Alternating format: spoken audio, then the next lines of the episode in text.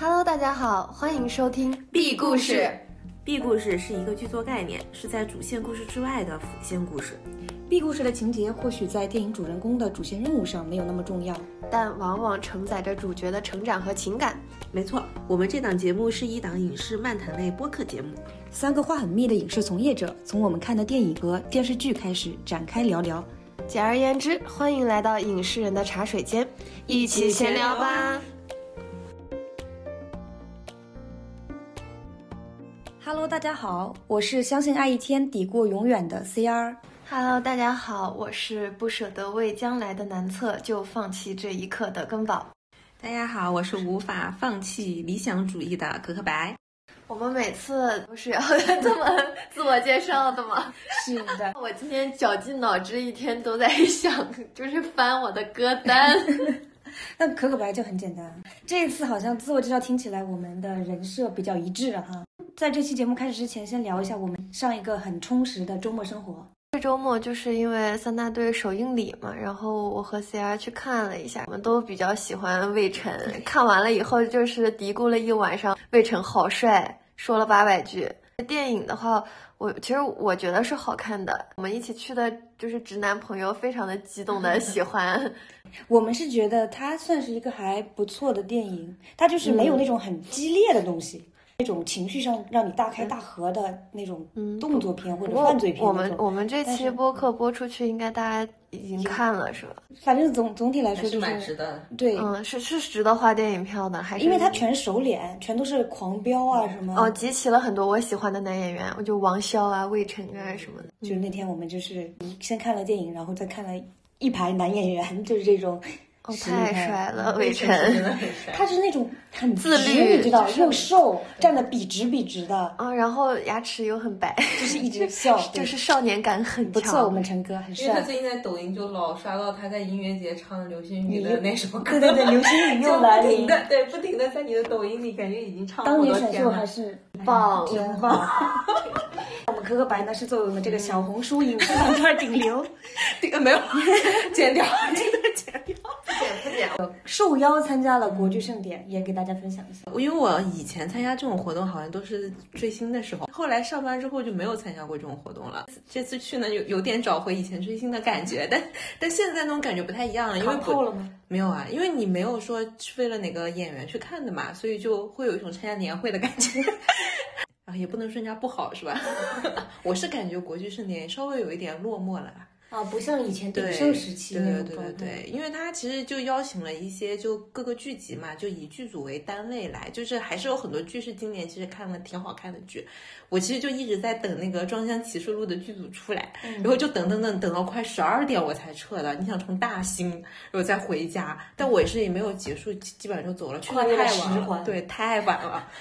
漫长的季节。就辛爽导演他们也去了，嗯就确实你在这种活动上还是能看到，就这一年就是很开心追的那些剧的剧组，还感觉还是挺不一样的。嗯嗯，现场其实粉丝最多的是那个罗一舟的粉丝，因为后浪的剧组去了嘛，啊，然后莲花楼去了那个王鹤润。然后肖顺尧他们、嗯就确实人气还是蛮高的，就属于今年就剧播的热度什么的都不错的。嗯，年底的这种活动还是多，对对还是蛮希望我们能多蹭到一点，是的，是的。到时候就跟大家来分享。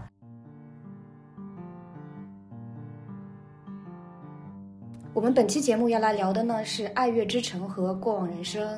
为什么会想到我们来聊这部电影呢？是因为啊、呃其实我们本来是想聊绿叶的嘛，但是呢，可可白和根宝都呃不太喜欢拉拉片，然后你不要这样说我们，我们没没有我们就是顺直女，喜欢看 B G。对，谁不是顺直女呢？反正我看了那个片子也挺失望的，觉得没什么可聊的嘛。然后刚好《爱乐之城》今年在十二月二十二号要重映了，这部片子也是蛮经典的一部爱情片，大家都挺喜欢的，所以我们就说，哎，那趁着这个机会，我们再把这部片子翻出来聊一聊，这样子。对，其实我这次重新看的时候，我发现这是二零一六年的片子。二零一六，我的天，竟然这就几年是被偷走的呀。真的，竟然《二月之城》都是七年前的片子了，嗯好难过啊！它其实是二零一七年的情人节在国内国内哦上的，在国内国内上上是二零一七年的嗯二月十四号了嘛，当时也是拿到了二点二九亿的票房，是属于引进片蛮不错的一个票房成绩了。因为我看这个片子第一次看的时候，正好在国外上学，然后那个时候还没有字幕看。我也是，哎，我也是，真的纯重叠，对，纯看生肉，就是跟我的外国同学们看，我发现可能确实就英语水平还是次了点，可能有些细节没有注意到。对你只能感受到那个氛围嘛，因为他大概知道是个什么事儿，相对简单的一个爱情片。这次年奥斯卡很热，但我感觉在国内的票房应该还是没有达到很多人预期吧。我觉得已经不错了，因为其实我觉得只是现在回过头来看，觉得这个数字还不错。但当时我记得大家觉得稍微觉得观众是不是不太喜欢这种遗憾的电影。就结局吧。但是我在想，因为在情人节去看你。嗯，歌舞片本身在国内的市场就不怎么好。就是他得奥斯卡的时候，大家不都还说，就是挺意外的，这个片子得了，是不是为了鼓励，就是多一点歌舞片呢？那种感觉。我是觉得跟导演是有蛮大关系的，因为这部片子的导演达米恩·查泽雷，他是那个《爆裂鼓手》的导演，《爆裂鼓手》也是一部非常不错的片子，他是属于一个。导演他是那种横空出世那种很厉害的一个导演的那种感觉嘛，而且两部片子虽然都是音乐题材，但是他的风格还是差的蛮多的。所以那年他拿下奥斯卡，我觉得他就是在影迷的这个圈子里面，就是觉得实至名归。对，觉得非常不错。他在歌舞片其实没落了蛮久的，他当然歌舞青春什么舞出我人生什么还是有，但是就是他不是那么歌舞青春国内还翻拍过一版呢。但是很糟糕，谁演？我们就没有歌舞的这个，没有这个基因。其实就是印度片会有，这怎么演着演着就唱起来了嘛？包括迪士尼，这这两年有看那个阿拉丁，嗯嗯，还有那个现在正在上的旺卡，它都属于歌舞片的那个范畴。但是国内其实很少，就没有从从根儿上就开始发展这个东西。风犬，哦，对，所以就硬来的话，就是总会感觉不像是我们这个土壤。中国人很难。就是载歌载舞，除非你是少数民族，什么新疆人那种民族，确实没有这个习惯了。其实我这次看《拉拉链》的时候，我看到他们突然就是飞到太空中、星空里面跳起舞，我会觉得说，如果我不是先从影片一上来我就知道它是一个歌舞片，并且我是进入到了这个浪漫的氛围，我也会觉得啊，莫名其妙，为什么突然飞到太空中跳舞？我第一次看的时候，看他们突然飞起来，我跟我的同学就是我的。这部片子的主演是瑞恩·高斯令和艾玛斯通。嗯，高斯令今年我们很，我们三个人都非常喜欢他的芭比。对，芭比，Ken Ken 演的很好。而且我再回过头看《拉拉 La Land》的时候，就发现啊，原来他就是这么能歌善舞。他是啊，天选 Ken。就很震惊的是，当年我知道《拉拉 La Land》的男主就是《恋恋笔记本》的男主，我真很震惊。我一直觉得就是芭比，《拉拉 La Land》的《恋恋笔记本》三个时代，三个不同、很不同的时代的那种片子，然后他演的也都是很不同的那种角色。但我芭比的时候感觉很享受啊，对，就是我真的就是完全没有想到他是《恋恋笔记本》那个。然后马斯通的话，其实。演了蛮多片子的，但是我对他其实之前印象也没有特别深刻。我又回去翻他的履历，发现他演过《性别之战》打网球的那个传记片，然后演过《鸟人》，嗯，这样。我觉得拉拉能成功，首先取决于歌曲真的好听。嗯，对我真的好喜欢，很很抓，一听就哎爱上了那种，所以就很成立。包括他开场的那一场的歌也是好听。因为我在北京经常去参加那个摇摆舞的舞会，或者是那种体验课，他们都会教你这个拉拉链的的舞，然后用的就是他开场那首歌比较欢快嘛，嗯，然后把一些标志的动作融进去。而且你这次重新看的时候，才会发现他把那个那个旋律，他加在很多地方。对对对，用不同的变奏的方式。包括《City of Stars》也是那个旋律，就是浅浅的先埋在很多地方。对对对对。对，所以我觉得歌好是歌舞片成功的一个一个基础了。嗯，对，至今都是在 KTV 就是听到他们对唱，就是《City of Stars》，都觉得哇，好棒啊！对，而且它有几个名场面也是留下很深刻的印象，一个是他们住在一起的几个女孩儿，就是穿着红黄。蓝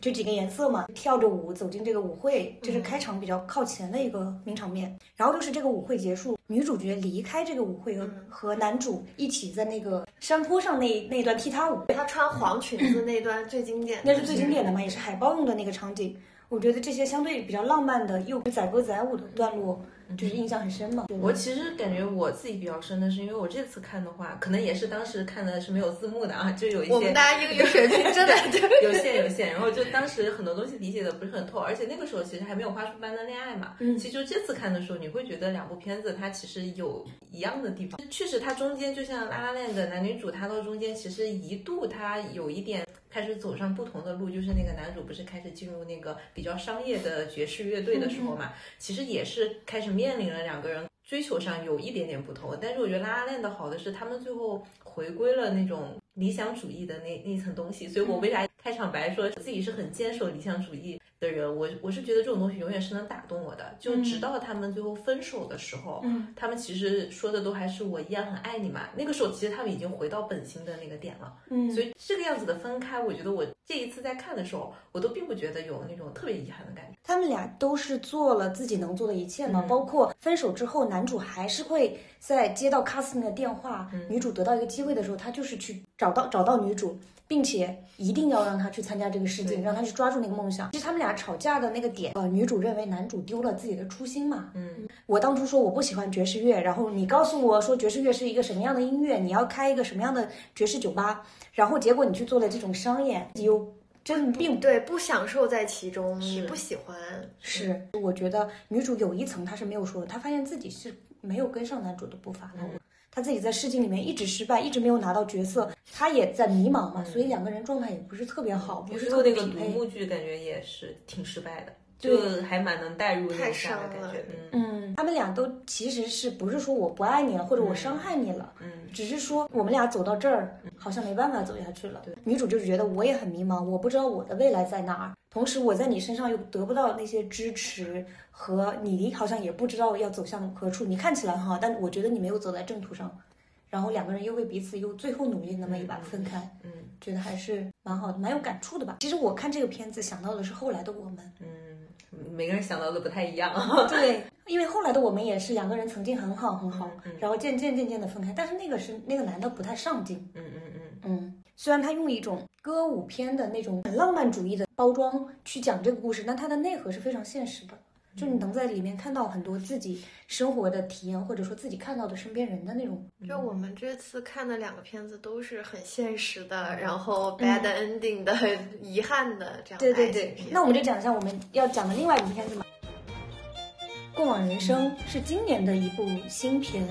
那为什么会想说呃放在一起聊呢？就是因为《拉拉链》的它讲的是两个追梦的人最后因为现实原因分开嘛。那过往人生讲的是。青梅竹马的两个人，在十二岁那年，因为女主移民到美国去了，分开了。然后他们隔了十二年，又重新通过网络建立了联系，但仍然因为异国和未来人生追求不同，所以没能在一起。然后再隔了十二年，已婚的女主终于在美国见到了男主。嗯，男主来找她了。对，但是最后肯定也是没有在一起的这么一个故事嘛。嗯，我们会觉得说这两个故事其实是有蛮多相似之处的。嗯，对，所以就放在一起来聊一下。这部电影应该算是可可白的年度 top 级的那种片子，嗯，泪流满面的那种。对对对，就是你你都不知道是哪一个点具体的到底戳中了你什么，就是一些很抓不住的东西。然后但是你就会看到看到后面的时候就哭的特别的起劲。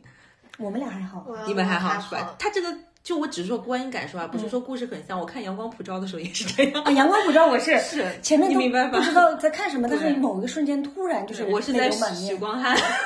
就是那个那个地方，就是其实你有点说不清楚，他就是具体到底戳中了你哪个点，但是就是一些很说不清楚的东西，你就已经哭的不行了。这电影的意义就是对对对，就我是觉得什么点就戳。对，我觉得看文艺片就最爽的就是会得到这样的情绪。其实我觉得这不是文艺片，还是蛮商业的。对对对，我只是觉得那天就问他这个是不是文艺。叶片，他跟我说不是，我觉得蛮类型的，其实还是有一点文艺的。我我是觉得，就对我一个不看文艺片的人来说，就是节奏慢的，就是文艺片。对对对。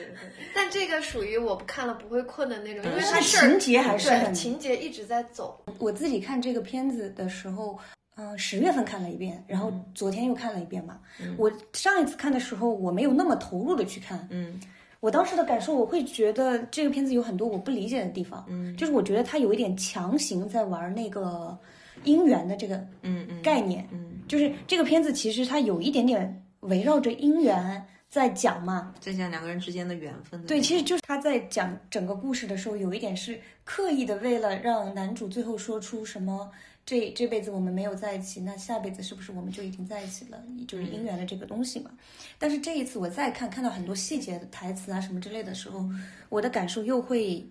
有一点点不一样。嗯，我觉得这两个片子，因为之前你也问，就是能不能理解《爱乐之城》的那个故事结尾嘛？就是我这两片子最大的区别，就是我觉得《爱乐之城》的那种遗憾。我是真的觉得挺遗憾，因为我觉得他俩的爱情就是足够深嘛，足够有足够有说服力。嗯，但是看过往人生的时候，我就觉得，嗯嗯，没有那么爱，就是他们俩的那种错过，就是是他们以为的遗憾。其实我觉得主要是男主以为的遗憾。其实就女主她哭成那样，其实她也是遗憾的。但我觉得他们的那种幻想的平行时空，就算发生了，他们也不会走到最走到最后。但你看《爱乐之城》，他也幻想了平行时空。我觉得他俩是那种。也是没准能最后走到一块儿的，就是那种感觉，就是过往人生的那种，他们赋予了给青梅竹马这种缘分赋予了太多的意义。嗯，我们可能很多人会陷入到这种啊叙事偶像剧叙事里面，因为小时候的玩伴这种东西没办法替代。你人生长大以后遇到再多的人，那青梅竹马可能就那一个了。你会很多美化这一层缘分啊，青梅竹马的小说这种去。虽然他们中间可能异国那一段互联网联络的时候是可能就是还是比较投投机合得来，然后聊得来的那种，他们可能是那段时间是因为异国恋，这女生坚持不下去了，然后这样分开，也不是说真的在一起还是怎么样，但最后他们那个重逢让我觉得其实这个女生跟他。也并没有那么的合适，嗯，因为女生她之所以选了这一重人生，她就是有雄心抱负的那种女孩子，嗯，就是她从小要得诺贝尔奖的那种感觉。然后这男生又是，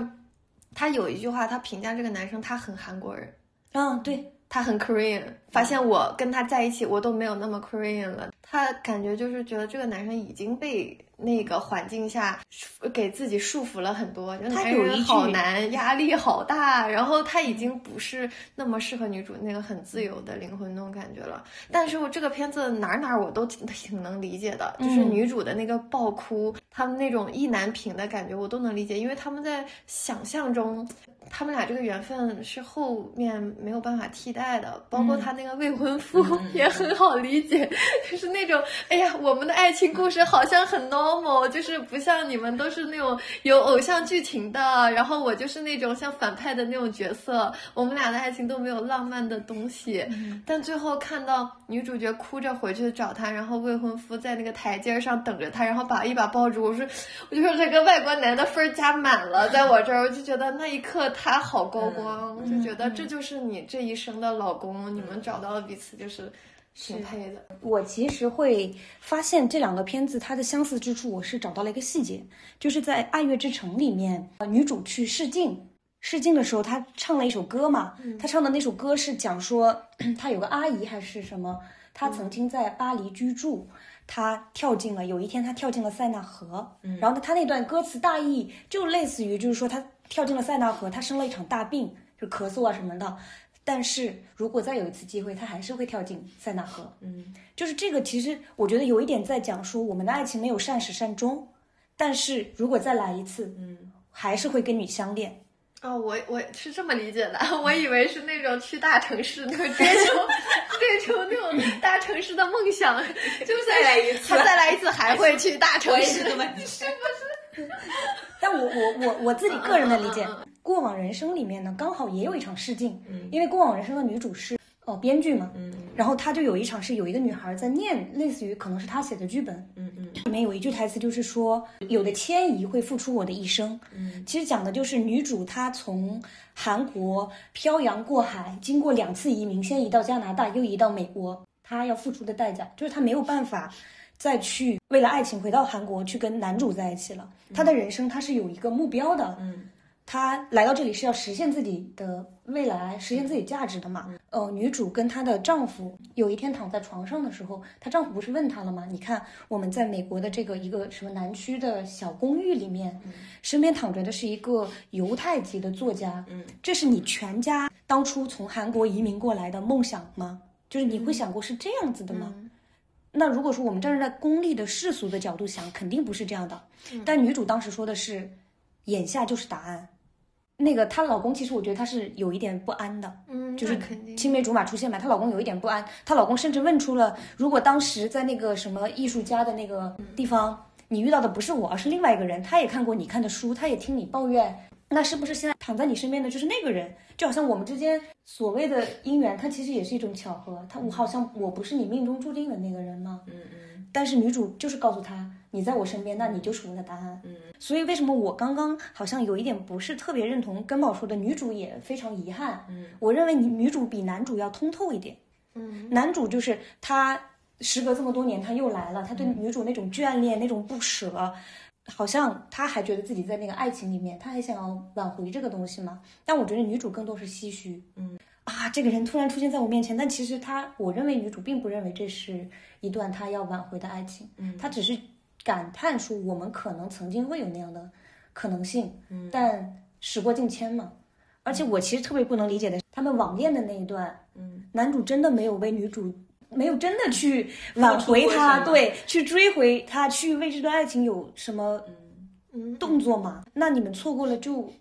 不遗憾吧？嗯对，因为女主想要的东西一直很清晰。其实她无论选多少次，她都会选择留在国外的。嗯她就会选择追求她的梦想。她其实本身，我就因为我这个片子，我一直觉得这两个人互相都没有那么爱了。是，其实你说他们只是小说时候的青梅竹马点，情愫就不足以支撑你人生的选择。确实，就是因为你中间十二年你们都没有联系嘛，你们聊可能一时上头，但是你考虑到更多的东西，我觉得女主还是蛮蛮蛮果断的。她就是说我因为你，我每天都在看首尔的回首尔的机票，所以我们不能再这么联系下去了。嗯对，我觉得他们蛮果敢的，因为他们继续聊，他们还会不断的在这种情愫里面，但他们到底有没有未来呢？然后包括又隔了十二年，相当于他们中间那十二年又没有再联系，然后男主又是分手了之后，他才想说，那我去纽约看一看。那我觉得他们可能他们那个感情就自己压力比较大，比较失落或者什么的时候再捡起来的那个东西，他们我觉得这段感情就是被青梅竹马这个东西光环加的很大。嗯我他其实小时候也没有很深的情感，然后异国的那段时间也没有说就是嗯，都没有见过面，也就是 soul mate 是聊天的那种。这个片子我觉得也蛮真实的。就是我虽然很爱看偶像剧，相信那种东西，但我也如果我到现实生活里面，我会觉得说，其实不存在真命天子这个东西。嗯，就是说两个人之间可能他在某个瞬间他是有火花的，但这个火花的维系，嗯它是很需要维系的，需要两个人之间不断的互动，不断的去经历这样子。如果你不去维护它，那它就灭了呀，那你就在另另外一个地方就燃起火花来了。嗯而且真命天子本身就不是唯一的。嗯那如果世上只有一个人适合你，你能脱单的几率实在是太小了。我觉得《爱乐之城》的结尾让我觉得有点不太能理解，因为你知道吗？我的脑回路就是女主角在离开的这五年去追求她的梦想。就是我当时以为，就是因为过往人生那种分开，是我再跟你谈恋爱浪费时间下去，我就没办法专注嗯做我的事业了。我其实是在事业和爱情里面，对吧？做了一个抉择，觉得做一件事情就要专心，就要投入所有的精力。然后《爱乐之城》里面女主角不也是说，就是男主角劝告她说，你要做这件事情，你要把你自己所有都赌上去，然后你要全力以赴的做演员的这个事业嘛。嗯，五年以后结婚生子，但你没发现她其实也是成为一个知名女演员了吗？对我就是觉得这五年一下子事业又到高峰，然后她还要有时间怀孕、结婚、生子、育儿，我就觉得你跟谁谈不是谈？你为什么不跟男主谈？我当时就想是，因为电影没有展开她跟她后来老公的那个对，情感对他的意义可是当时 push 着你去追求梦想的人，如果没有他 push 你那一下，没有他死乞白赖的要开车把你拉过来鼓励你，你可能都不会有今天这些。跟谁谈不是谈？为什么不跟男主谈？我的，男主也不会为了他去美国呀。嗯，他们都败在异国恋上了，是吗？我们听一下可可白的想法。对，因为我当时看完是是在小红书上写过一篇影评的嘛，我当时是觉得女主和男主之间和老公之间，他其实就是有一种跟时间有关的东西。我觉得他和男主之间，就是因为就是你在很多东西你在当下，其实你不会觉得一件事情特别的大，但是呢，经过了一段时间之后，然后你当下当时的某一种感觉，其实是会被时间无限的放大。而且我觉得女主稍微比较幸运的是，我觉得。他的那个青梅竹马是，他叫刘台武，他很帅啊，其实真的真的，我真的觉得那个男的就胜在一个帅。这个我也想说，对，你想他们俩是十二岁那年分开，十二年之后复联，然后再过了十二年相见，就三十六岁的一个男人出来是一个双开门，大帅哥，没有秃头，是的，就是真的，我现实生活中的青梅竹马都长成了你看不上的样子。对对对，因为我跟我的青梅竹马就是好像上小学开始就不说话了，就是在小学之前确实。是有青梅竹马的，但后来我们高中其实在一个学校上的，就我还在初初三的时候，他进了我们学校读高中，但那个时候你再碰到他的时候，你真的会有幻灭的感觉，对，你不会再用就是用时间的滤镜去放大你们过去的那种情愫，除非再也不见，对。对你除非你对你除非就是你根本就不知道他现在的现状和他中间所有的东西，你会在回忆中，你觉得当时为什么就这样就断开了呢？你才会有这样的东西。对对对，他前提还得是个很棒的帅哥，是得是个双开吗？他现在是个帅哥，你就会回忆啊，当年小时候我们还这样那样呢。对对对。那现在如果是个肥宅，然后对啊，小时候算了算了算了。是是是。而且还有一个点，我觉得是女主有一句台词，她说：“他不是我的前任。”这种东西。也是一种，就是说，如果他们在过去其实真的谈过，嗯，因为一个具体的原因分手了，嗯，他们可能也不会去幻想说啊，我们有可能会这样，有可能会那样嘛，嗯，就是反而他们这种无法定义，以及可能女主也有说过啊，如果说你给我时间一年里，我肯定会去首尔看你嘛，但是你却无法给我这样的承诺，连这样的东西你都给不到我，那其实女主对男主的那个判断还是有失望的吧？我认为至少，嗯。嗯。是。对你当时不就说不喜欢人在爱情里面没有付出任何的努力？我不是今天自我介绍是相信爱一天抵过永远吗？嗯，就说如果你在那个当下很喜欢他，嗯，即使你们真的不能在一起，就是如果我是里面的男主啊，我也代入了，对不起。如果我是里面的男主，我接到女主那个电话说我们以后不要再联系了，我会无论如何我去一趟纽约，我站在他面前确认一下，我们再见一见。嗯。然后发现确实不行了，嗯，那我们就分开。但是他却竟然隔了十二年，女主已婚，然后我这边未婚妻分开了，我才去，我就会觉得说，行吧，这段感情也也不可信，因为你没有真的付出过什么，你那短暂的心痛啊或者什么的，我我我不理解，我觉得，嗯，我觉得这样，哎，不行，这男的不行。嗯，其实我是蛮同意根宝说的，他们最后再见面的时候，你会觉得说，啊，这两个人确实没办法，他不合适。我又看到台词嘛，他们说。男主有问女主说：“你跟你老公如果吵架是因为什么？”嗯，女主其实说打了一个比喻，说两棵树长在不同的地方。她讲的是她跟她老公毕竟是不同的文化背景啊什么出来的嘛，所以肯定会有摩擦。但其实更明显的反而是男女主他们像两棵树长在不同的地方。嗯，男主他讲的是说我在韩国社会里面我是一个独子，所以呢我在谈婚论嫁的时候，我的未婚妻就会。就需要找一个挣更多钱的、更社会地位更高的一个男性吧。我就是来自家庭的压力，而且女主也提到一些细节，说她至今还跟她的父母一起住，还有说什么在韩国就是加班也没有加班费啊，或者什么类似于这种社会压力给她的很多东西。而女主我们其实可以从片子里面看到比较多她的状态嘛。她作为一个剧作家，包括她丈夫是一个作家，他们的生活相对来说。就不太有外界的或这种社会上面给到他们的经济压力，他们都还是在谈论梦想啊什么的。嗯，包括男女主在散步的时候，他们是在纽约的那个城市里面嘛，但是他那个背景就一直有一个旋转木马在转，其实就是一个比较梦幻的游乐的一个场景，而且我感觉特意安排了很多不同人种的不同状态的情侣在他的。背景里面你会看到会有年纪大一点的，年纪轻一点的，然后黑人、白人，甚至有女性的 CP 在他的背景里面，然后你就觉得说啊，这两个人确实好像在这里面是不太一样的状态，尤其是男主非常的局促，嗯，对他当年如没有来到美国，女主来了，那他们俩之间确实是再也无法在一个状态里面去相爱了，嗯。嗯。其实他这个电影感觉很有意思的就是开头那一场戏，他先把那个酒吧里面三个人聊天的那个镜头放了出来，然后有的女人在旁边说他们仨到底是什么关系，然后猜来猜去，他们三个的那个状态，这确实那场戏还挺挺经典的，就是男主、女主和女主的丈夫三个人坐在酒吧的吧台，然后男女主其实是在热聊。对，面对面热聊，就在老公默默的，就在他的女女生的身后，就是那种也听不懂，也加入不进去，然后在那里就是趴在那里。对，所以就是有一个话外音去猜测他们俩的之间的关系，会不会这两个人是情侣？那个是他们的呃向导，边边上另外一个人就说向导怎么会大半夜的在这里陪着喝酒啊什么之类的。而且就是我自己的感觉啊，可能是因为现在可能在三十岁左右的那种感觉，我是觉得就是你女主和她老公的那个东西，就是你无法去否认，就是她从跟她老公在一起到结婚之后，其实她可能生活中很大一部分时间她都是跟她老公在一起的。就你再往回盘，你会发现可能比你所有的好多朋友。或者是同学，就你们在一起的时间都要长，人与人之间长时间的这种相处，你就你很难去否定，就是说你们之间的那种关系是很 normal 的，因为就是你们其实是距离彼此最近的那个人，嗯，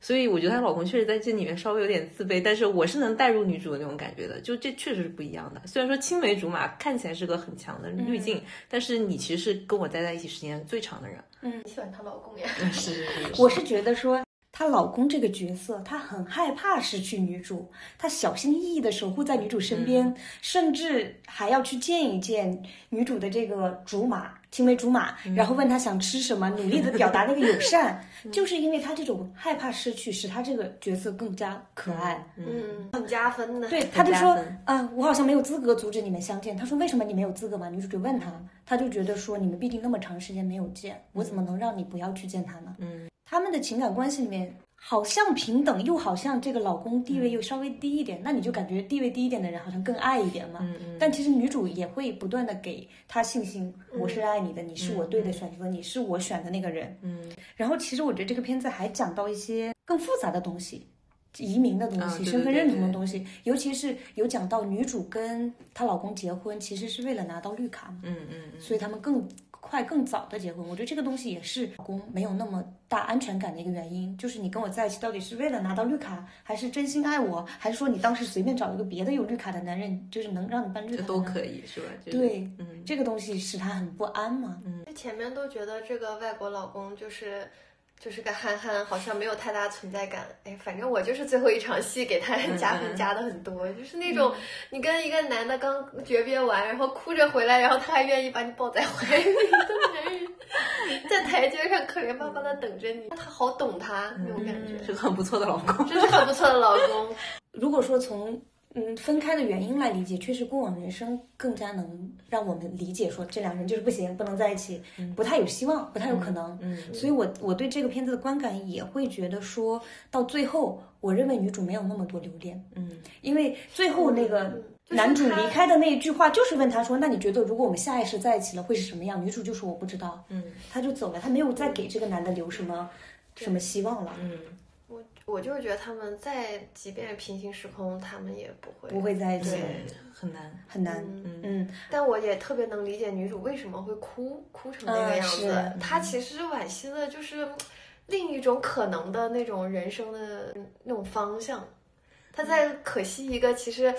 因为也未必因为会不会因为不会嗯发生，嗯所以变得更可惜了。有一种我的人生就只有这么一次，我这么选我也不后悔，但是它也会有可能成为另外一种样子，对吧？嗯，我觉得这个片子翻译其实翻译的没有那么准，至少中文上它不嗯叫过往人生嘛，其实它叫我觉得它叫前世今生。嗯，是是是，对，是用了前世今生的概念吧，这个东西。嗯，前世的多少次擦肩，换今生一次回眸。而且他是把这个男主和她老公其实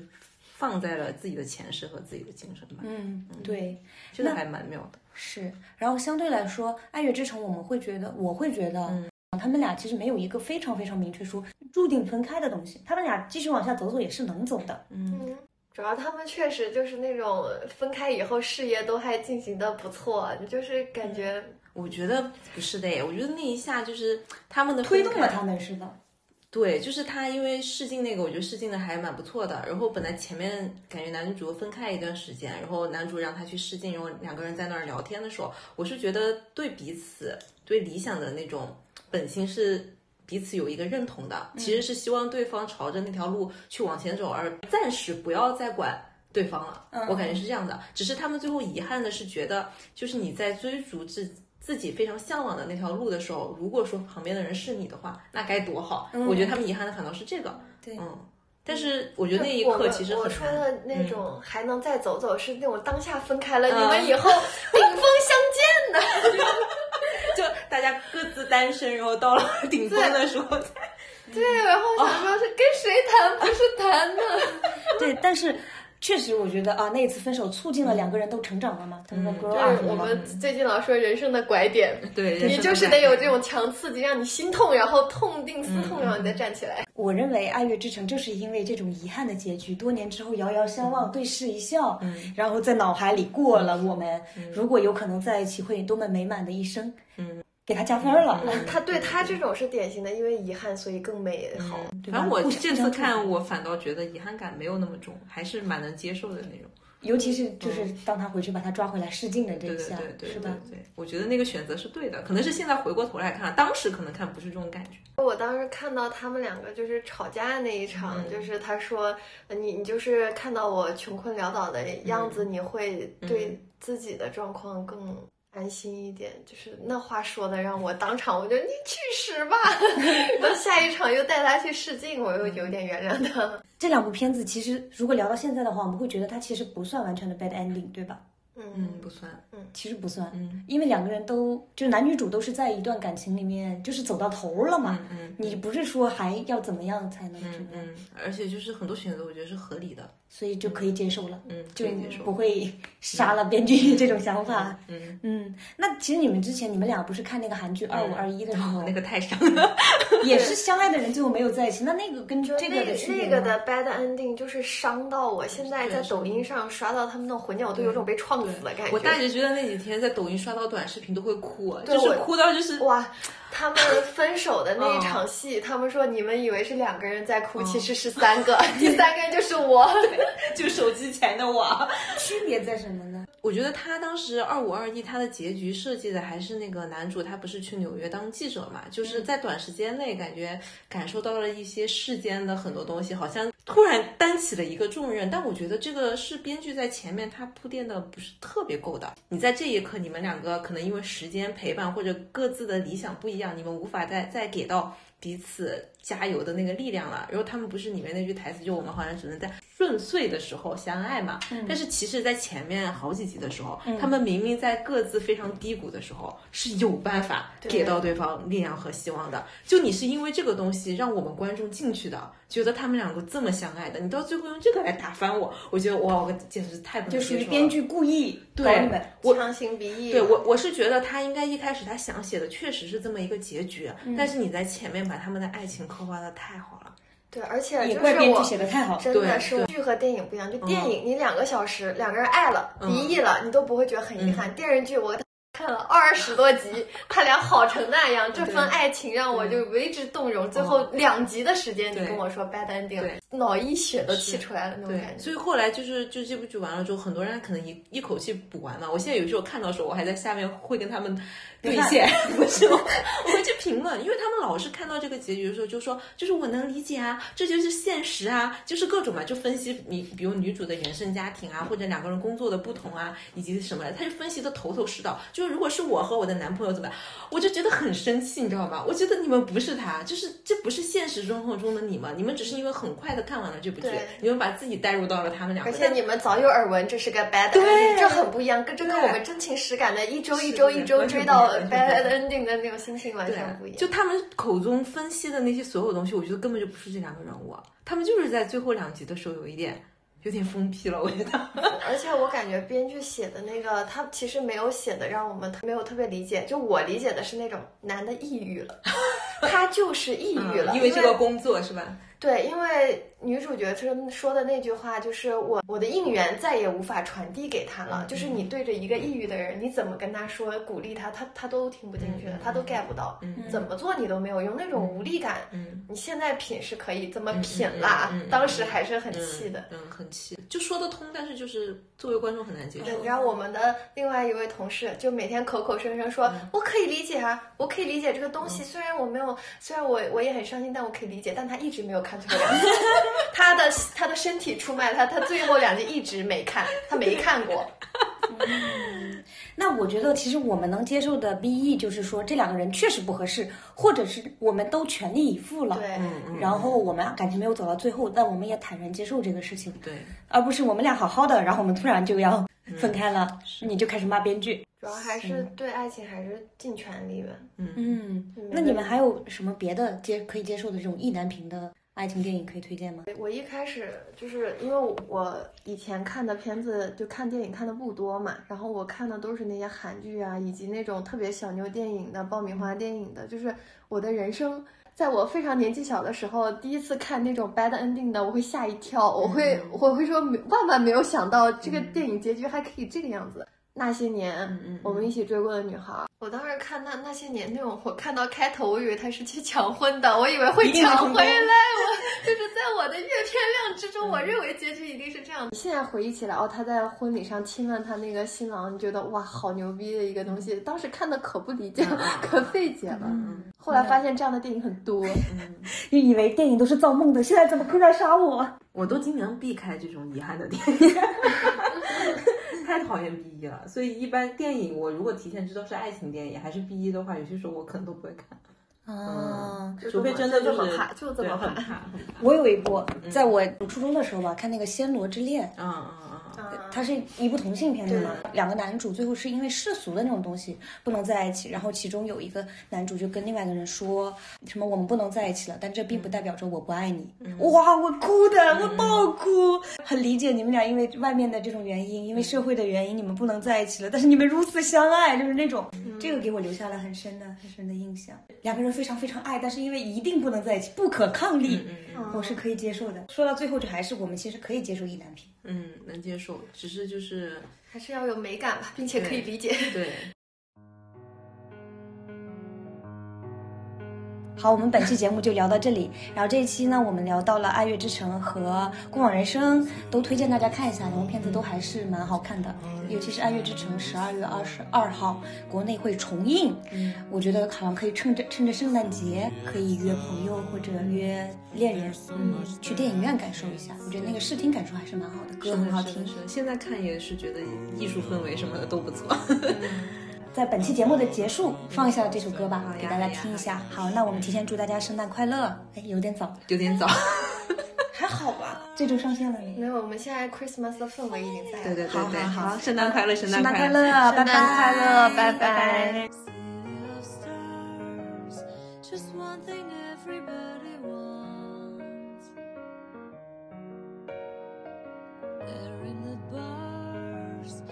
through the smoke screen of the crowd.